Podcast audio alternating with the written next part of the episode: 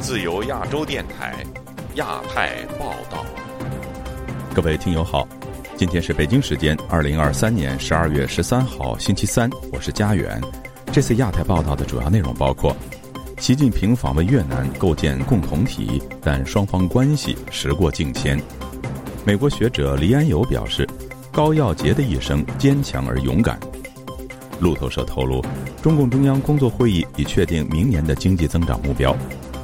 香港民主人士黎智英的家属会晤英国外相卡梅伦，呼吁国际援助。台湾一名国防大学教授与中国技术合作，引发军方震怒。接下来就请听这次节目的详细内容。中国国家领导人习近平星期二开始对越南进行为期两天的国事访问。据中国官媒报道，双方宣布将在深化全面战略合作伙伴关系的基础上，携手构建中越命运共同体。中越两国目前还是否具备所谓的同志加兄弟般的关系基础呢？而面对南海主权争议，中方此举的目的何在呢？以下是本台记者凯迪的报道。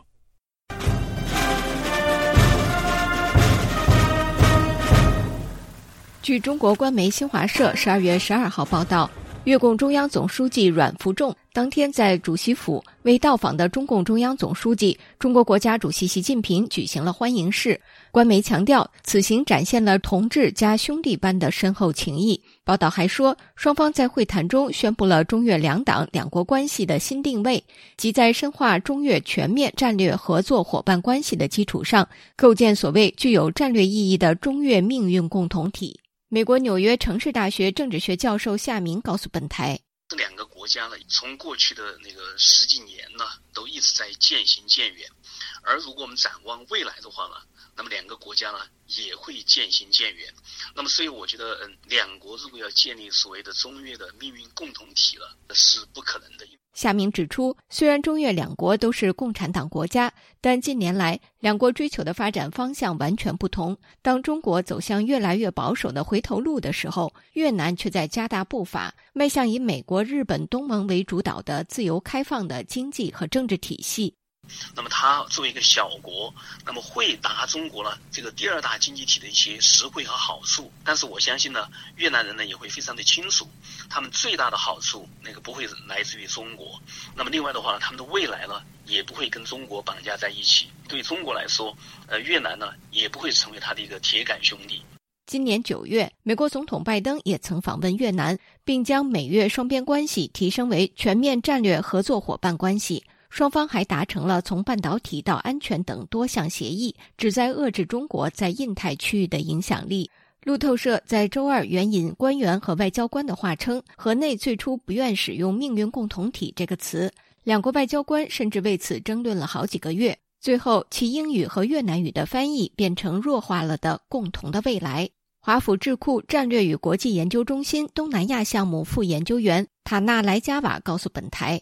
越南今年和美日澳等多国都加强了合作关系，而不只是中国。越南正在寻求加强与各方面的关系，它不是在寻求与某一方结盟而针对另外一方，而是建立一个伙伴关系网络。新加坡尤索夫伊萨研究所的越南战略与政治问题专家黎红协则对路透社表示，中越外交关系的升级只是象征性的。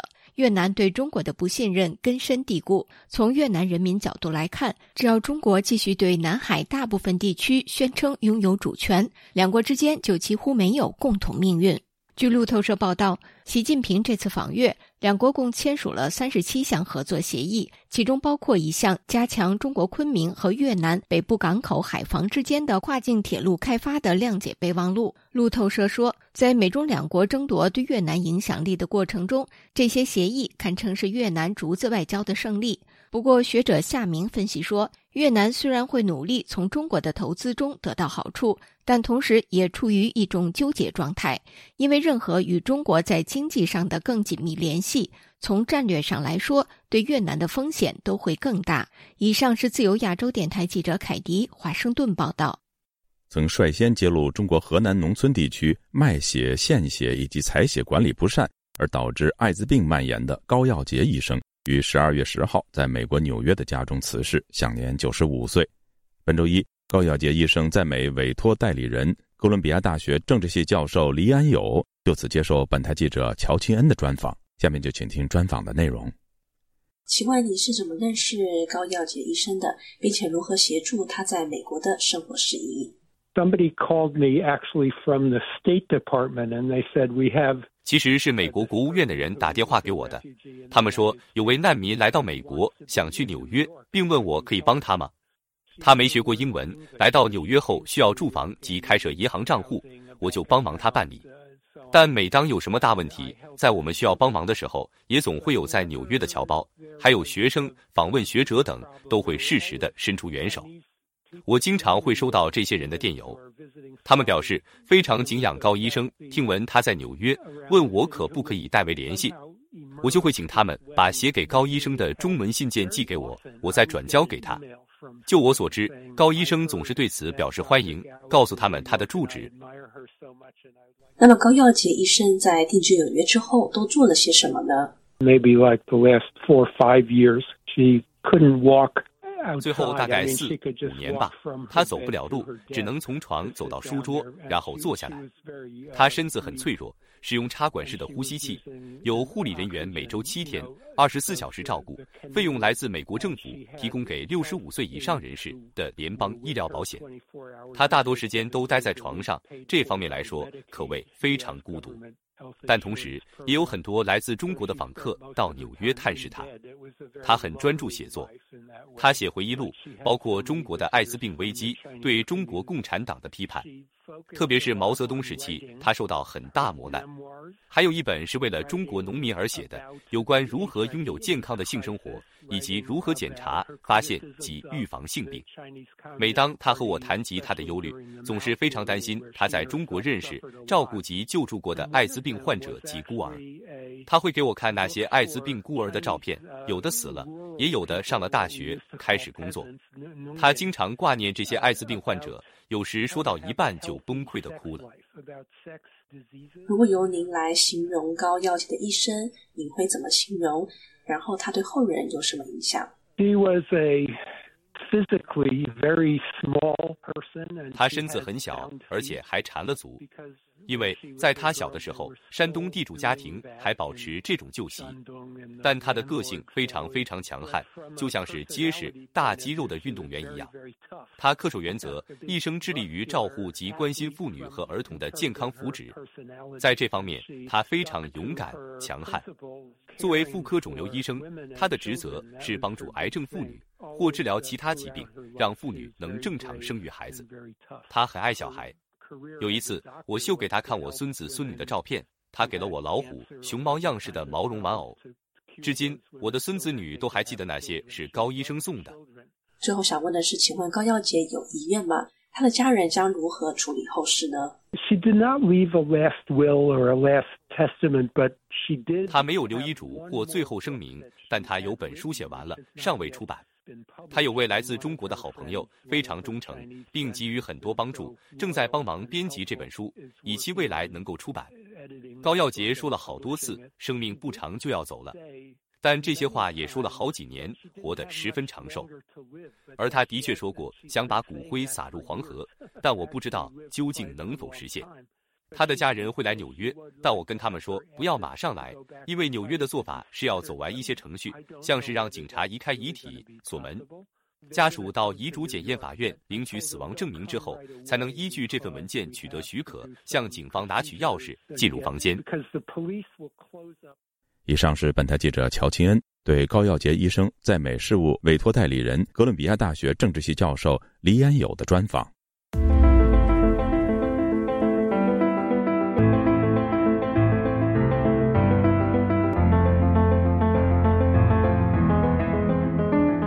国家医保局近期发布公告，去年全国基本医疗保险参保人数为十三亿多人，相比上一年少了一千七百余万人。居民医保则少了两千五百多万人。受访居民对本台表示，医保费年年加价，而医保类药物每年减少，感叹看病太贵了。以下是本台记者古婷的报道。中国医保基础保险费年年加价，但纳入医保类的药物却在每年减少。对此，众多居民选择以退保节省家庭支出。北京居民郭丽本周二接受本台采访时说：“近一两年，很多人的收入减少，很多人的收入减，比如说百分之二十啊，甚至于百分之三十，甚至于减半啊，所以投保的就减少了。”另外一个就是，呃，失业的人多了，不去投保了。总而言之，就是经济前景不好。北京居民杨女士告诉本台，多年前她就选择退出医保。至于退保的原因，她说：“我早就退了，因为我看好时局吧。现在要贵得多。我有朋友，因为他交医保的时候，重庆松花镇呐，一家人一年是二百八十块钱。三年前的，年底吧，那个村里又追加呢，今年那个医保快交了。”我交去年我也没用，我得查查干啥了。结果查他那个医保卡一点钱都没有。嗯，好多村民不交了。中国经济周刊报道，河南省西平县仁和乡单身村民王凡洲今年五十二岁，他坦言已经三年没有交过医保。中国人民大学劳动人事学院教授杨立雄说：“现在农民增收很难，而医疗保险增长幅度又快，这是最大问题。中国的医保费用是根据地区、城城乡居民身份、收入等因素而有所不同，医保费用通常由个人、雇主和政府。”三方共同承担。新华社七月二十九日报道，二零二三年居民医保筹资标准为一千零两百元。微博上有重庆网民抱怨，以前去医院治感冒需花费两三百元，如今先要检查，医院收费上千元。佛山居民说，每年医保费五百元看门诊，医保额度两千多元，仅拍几张 X 光片子已经超过了两千元。居民杨女士对本台说，许多药物被剔除了医保范围，患者去医院看病需要自费。怎么说？我总觉得医院是在套保。不是说正经说，真是让老百姓说我交这些钱，啊，心里踏实啊。有的也不在医保之内。武汉居民赵先生告诉本台，自费药物每年至少增加数十种。他以个人看病为例，我原来吃的那个什么药不算米，原来是几块钱，现在零售价涨到二十七块，不走医保。这是在外面买的价格，进价就二十六块钱左右，这不就是呃想办法收割吗？赵先生说：“当局声称参加医保可报销百分之五十，但是事实是，好多药品不在报销之列。我现在吃的药，有的药原来是在医保范围之内，现在悄悄的给你取消了，不走医保了，那人家交的钱有用吗？好多药不能报，而且好多药涨价了。”中国经济周刊报道，华中师范大学副教授王超群测算。从二零零三年的新农合建立之时到二零二三年二十年里，个人保费增长了三十八倍。江苏居民宋先生接受本台采访时说：“大量居民退保主要与个人收入下降有关。”自由亚洲电台记者古婷报道。路透社日前引述知情人士披露，中共中央经济会议已经在十二月十一号召开，并设定中国明年的经济增长目标为百分之五左右。连日来。官方媒体也提高了唱好经济前景的调门但是中国经济的实际情况如何呢？以下是本台记者黄春梅发自台北的报道。根据路透社报道，中共中央经济工作会议周一召开闭门会议，讨论二零二四年经济目标，并制定刺激计划。一名政府顾问对路透表示，他们将建议二零二四年经济增长目标设定在百分之四点五到五点五之间。大多数人支持设定约百分之五的目标。东华大学新经济政策研究中心主任陈松兴接受本台访问时表示，中国近日发布的十一月全国居民消费价格指数 （CPI） 和工业生产出厂价格指数 （PPI） 数据都是负增长，这也显示中国有通货紧缩的情况。如果要刺激出口降息，导致人民币贬值，又会造成资金出逃。目前，中国人行陷入两难。此外，为了救房地产，中国还要求银行发放无担保贷款，也将风险转嫁至银行。习近平在前几天的《求是》杂志上面啊，呃，又发表了一切都要听党的领导，金融啊、保险啊都要听他的话，是这个政治凌驾在专业之上。那其实这个只是这个递延，它可能会发生的金融危机啊。这个月八号，中共中央政治局召开会议。会议强调，明年要坚持稳中求进，以进促稳，先立后破，强化宏观政策逆周期和跨周期调节，继续实施积极财政政策和稳健的货币政策。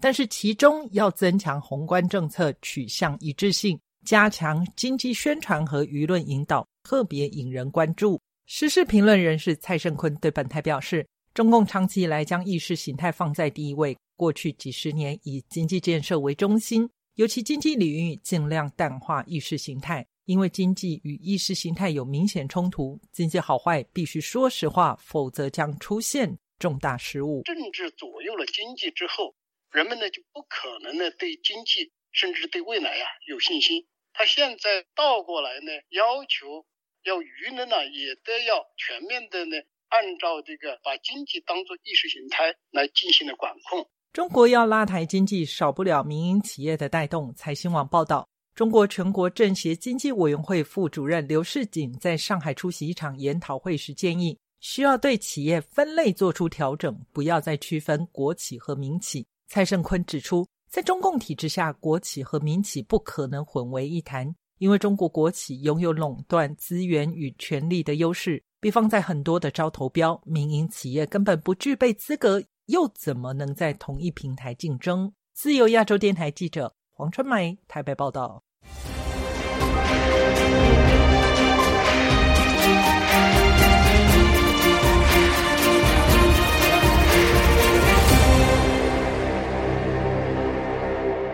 香港传媒大亨黎智英被控触犯港区国安法的案件将于下个星期一，也就是十八号开庭。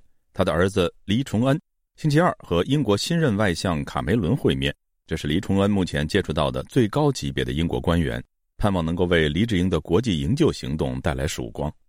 请听本台记者吕希发自伦敦的报道。经过多次延期，黎智英被控港区国安法的案件。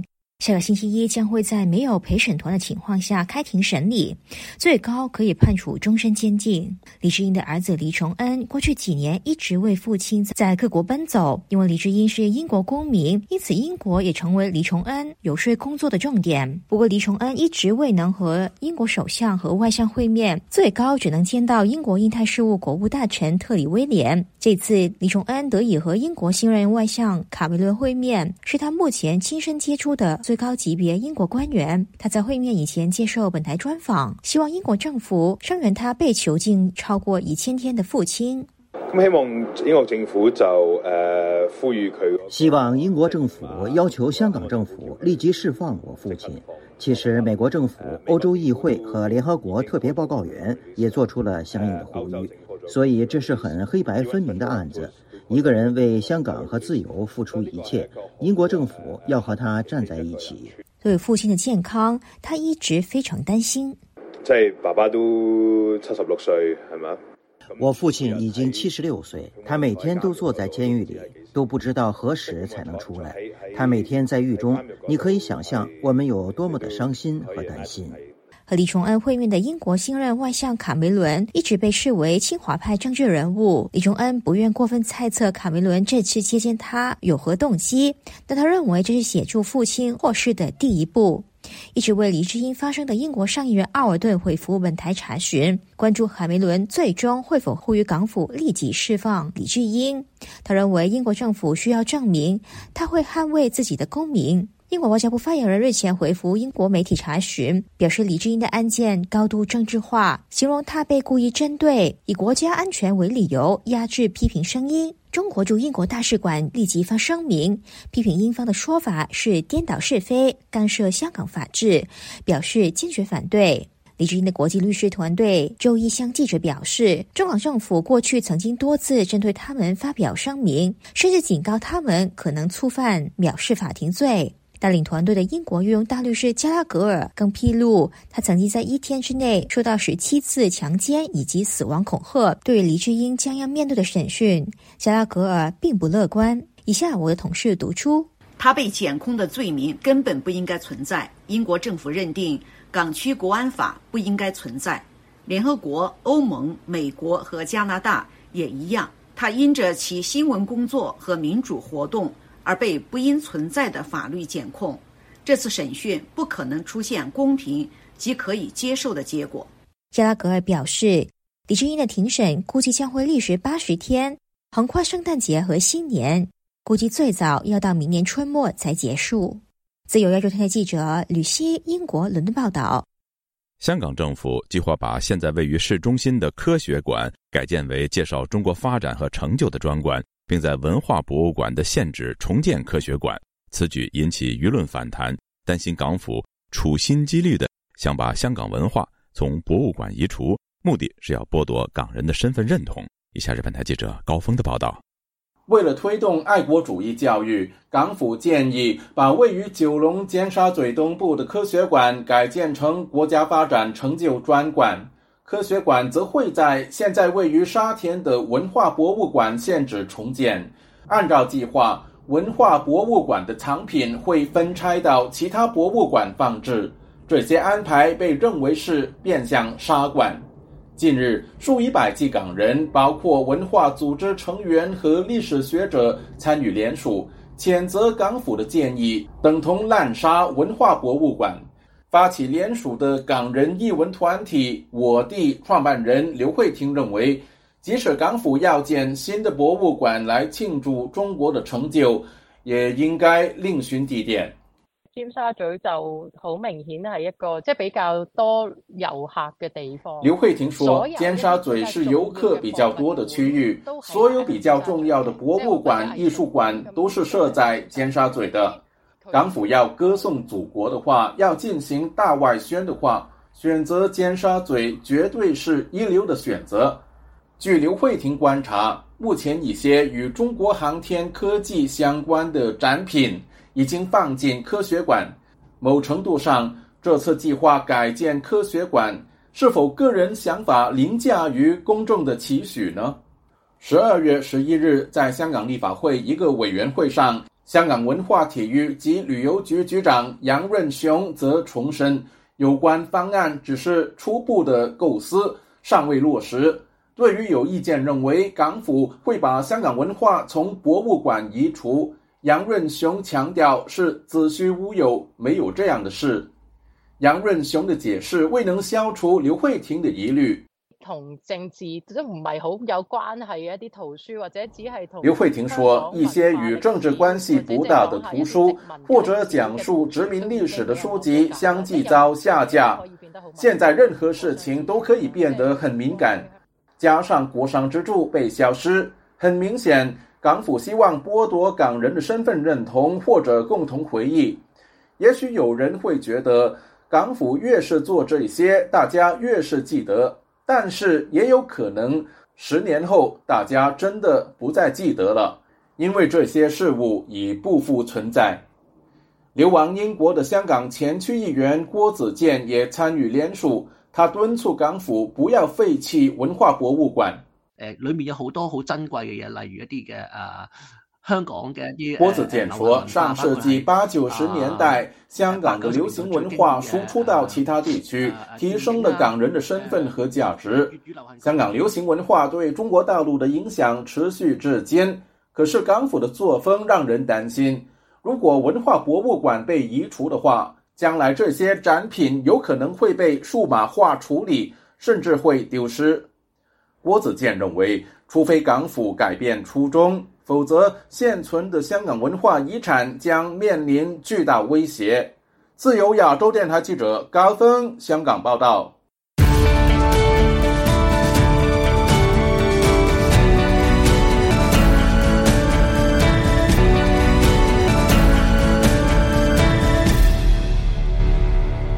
近日有台湾媒体披露，台湾的国防大学教授。葛明德私下开设公司与中国技术合作，并多次以探亲的名义进出中国。他们的国防部长邱国正在国会就此表示，此案严重性，形同叛国。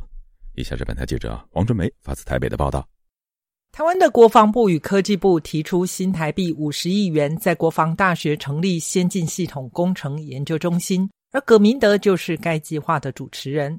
这一项计划能全盘掌握各项重大军备发展研发进度。比方水下武器逆踪系统的新型逆踪材料，以及极超音速的冷却技术等，其余研究计划几乎涵盖战机、军舰等各大战备需求。来自内部人士爆料，二零一四年一月，葛明德涉嫌透过人头出资，和退役上校张义成成立德创纳米科技，而且连年都在国防大学校内召开董事会。台湾检调单位接获情资，葛明德与中国籍的黄卫等人合作发明专利技术，再由合伙人在两岸申请专利。报道称，这个案子恐成国防机密外泄破口，在台湾的国会引起立委的关切。民进党立委林静怡指出，他可以在外面开公司，这个公司跟中国有关系，公司董事会在校内召开，这个学校内部控管是怎么控管的？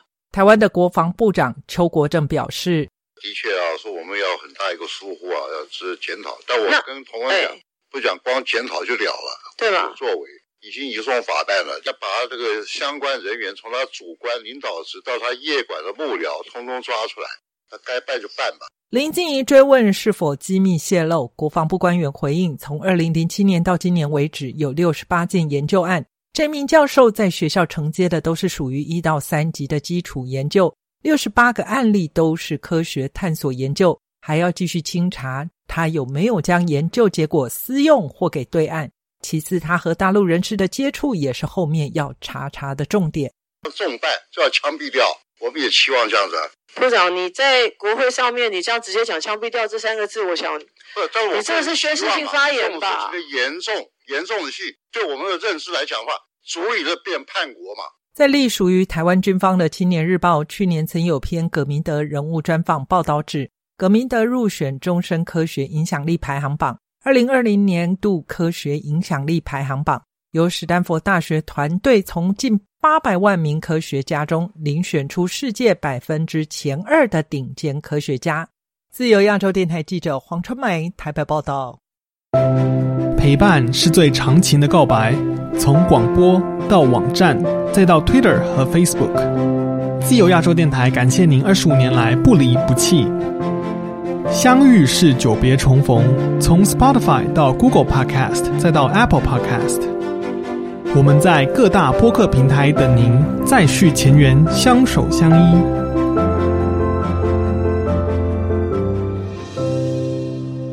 听众朋友，接下来我们再关注几条其他方面的消息。据路透社报道，美国政府正在与英伟达公司讨论向中国出售人工智能芯片的许可问题，并对后者强调不能向中国出售最先进的芯片。美国商务部长雷蒙多十一号对路透社表示。英伟达向中国出售人工智能芯片没有问题，因为大多数这样的芯片是商用，但不允许将其最复杂、最高处理能力的 AI 芯片卖给中国，因为这样中国就可以训练其前沿模型。雷蒙多还表示，英伟达首席执行官黄仁勋在与他通话时表示，英伟达并不想违规，并且将与美国政府合作。另据路透社星期二报道，中国英国商会最近发布的年度调查显示，六成左右的在华英国企业认为。中国经济放缓对他们的在华业务构成的挑战，比新冠清零措施造成的限制更大。这种负面情绪的主要原因包括疫情后经济复苏低于预期，中国政府对外国公司进行一系列的办公室搜查，资金短缺的地方政府提供的投资激励较少，以及美国提供了更高的投资收益等因素。据维权网消息，因恶俗违纪案遭中国政府迫害被关狱中的牛腾宇。他的母亲星期一在广东省政法委申诉，却遭到不明身份人士的暴力阻拦。牛腾宇的母亲在自己的社媒 X 账号上上传了受伤手指的视频，还坚称不会停下维权的脚步。据日经亚洲十一号报道，一位美国高级官员透露，目前美中两国政府正在研拟发射导弹前事先通知彼此的协议。以管控军事冲突。这名官员表示，这样的警示制度相当重要，因为这样可以协助双方解释彼此的军事意图。尽管这名官员不愿意透露该协定的具体细节，但他表示，美国与前苏联在冷战期间也签署过类似的双边协议。各位听众，这次的亚太报道播送完了，谢谢收听，再会。